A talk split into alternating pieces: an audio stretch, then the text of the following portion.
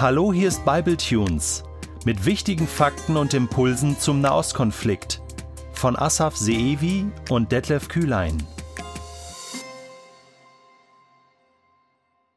Kann man eigentlich sagen, Asaf, dass der Nahostkonflikt mit der Staatsgründung Israels begonnen hat, weil ohne Israel gäbe es keinen Nahostkonflikt? Oder hat das alles schon viel früher angefangen? Es fällt ja immer dieses Stichwort Zionismus, zionistische Bewegung, also eine treibende Kraft in Israel von Juden, die wollten diesen Staat Israel. Wie hängt das zusammen?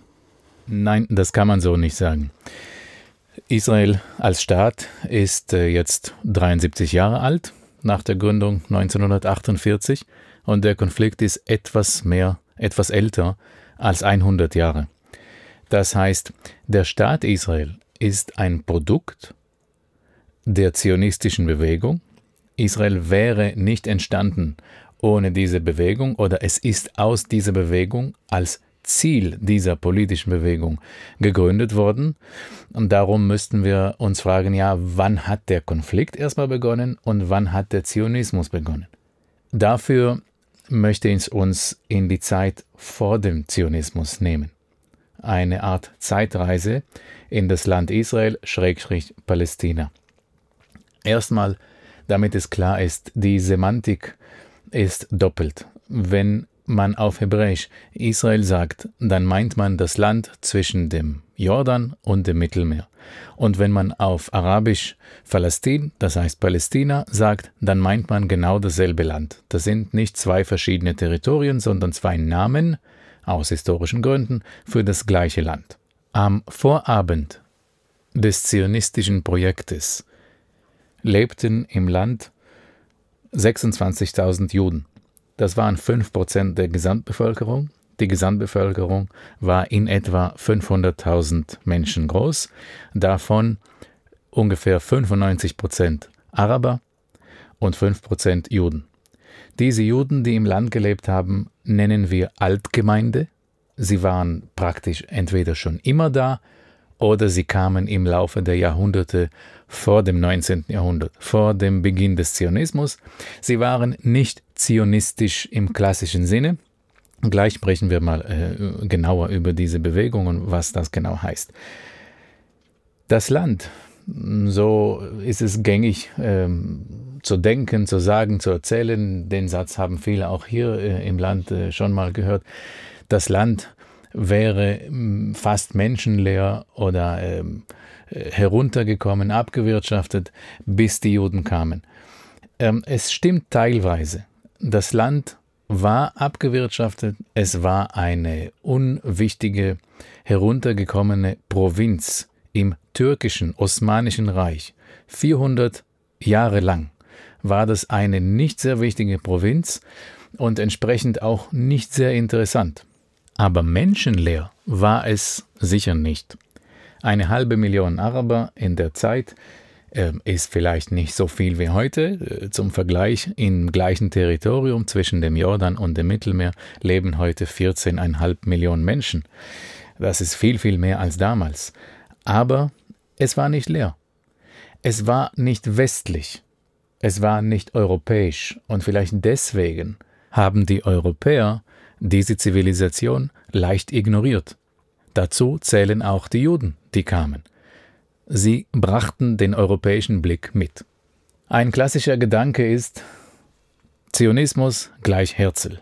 Theodor Herzl ist ein bekannter Name, für viele ein Begriff, aber Theodor Herzl, der Begründer der zionistischen Bewegung, machte aus einem bestehenden Phänomen eine politische Organisation. Er hat es sicher nicht erfunden. Zionismus. Zion ist Jerusalem. Im übertragenen Sinne ist Zion das ganze Land.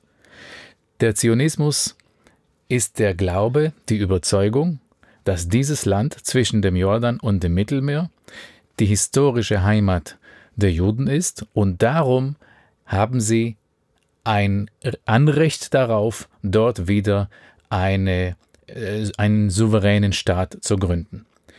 Der Zionismus war eine Bewegung, der sich zum Ziel machte, einen Judenstaat in der historischen Heimat in Zion aufzubauen. Theodor Herzl berief den ersten zionistischen Kongress in Basel übrigens, hier um die Ecke, wo wir die Aufnahmen machen, 1897. Die Stadt Rishon LeZion, die erste zu Zion, in der heute in Israel nicht weit von Tel Aviv 250.000 Menschen leben, wurde gegründet, als Theodor Herzl 15 Jahre alt war. Das heißt, der Zionismus ist älter, auf jeden Fall. Es gab in ganz Europa, vor allem in Osteuropa, wo die meisten Juden perspektivenlos lebten, örtliche Clubs, Vereinigungen, Organisationen. Das waren Freunde Zions und sie haben davon geträumt, eine nationale Heimatstätte, einen Judenstaat zu gründen in Zion, das heißt im Land Israel, Schrägstrich Palästina. Aus diesen vielen zahlreichen hunderten Vereinigungen machte Theodor Herzl eine gemeinsame Dachorganisation. Und diese Organisation gewann immer an mehr Kraft. Innerhalb des Zionismus gab es verschiedene Ansätze. Strömungen. Manche sagten, man braucht erst eine Genehmigung, damals vom türkischen Sultan, weil er ja über das Land herrschte, um eine Heimatstätte der Juden dort zu gründen oder von einer anderen Weltmacht. Andere sagten, nein, Pragmatismus und Fakten schaffen, das ist am wichtigsten. Wir müssen dorthin gehen, aufbauen, die Fundamente legen und darauf kann man einen Staat bauen. Letzten Endes war das eine Mischung von beiden. 1882 war die erste Aliyah. Aliyah, so nennen wir auf Hebräisch die Einwanderung aus äh, ideologischen, aus zionistischen äh, Gründen ins Land. 1882 die erste Aliyah. Ähm, es kamen zu den 26.000 Juden, die in der Altgemeinde dort gelebt haben, äh, noch deutlich mehr Leute, so dass es am Anfang des Ersten Weltkrieges 1914 schon 60.000 Juden im Land lebten und sie machten 12 Prozent der Gesamtbevölkerung aus. Das ist schon sehr viel mehr als die 5 Prozent, die wir vorhin hatten, wenig, in, innerhalb von wenigen Jahren. Diese Pioniere, die Einwanderer, gründeten 60 neue Orte in dieser Zeit.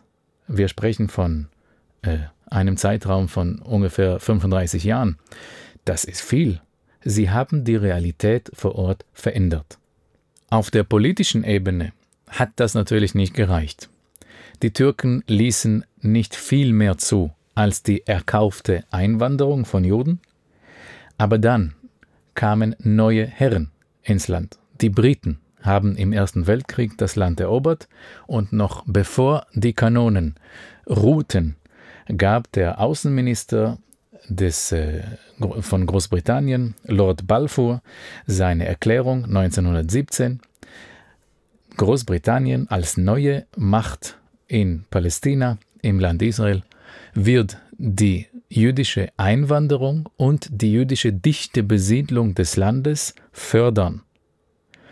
Das ist Punkt A. Punkt B. In der gleichen Erklärung wird oft übersehen.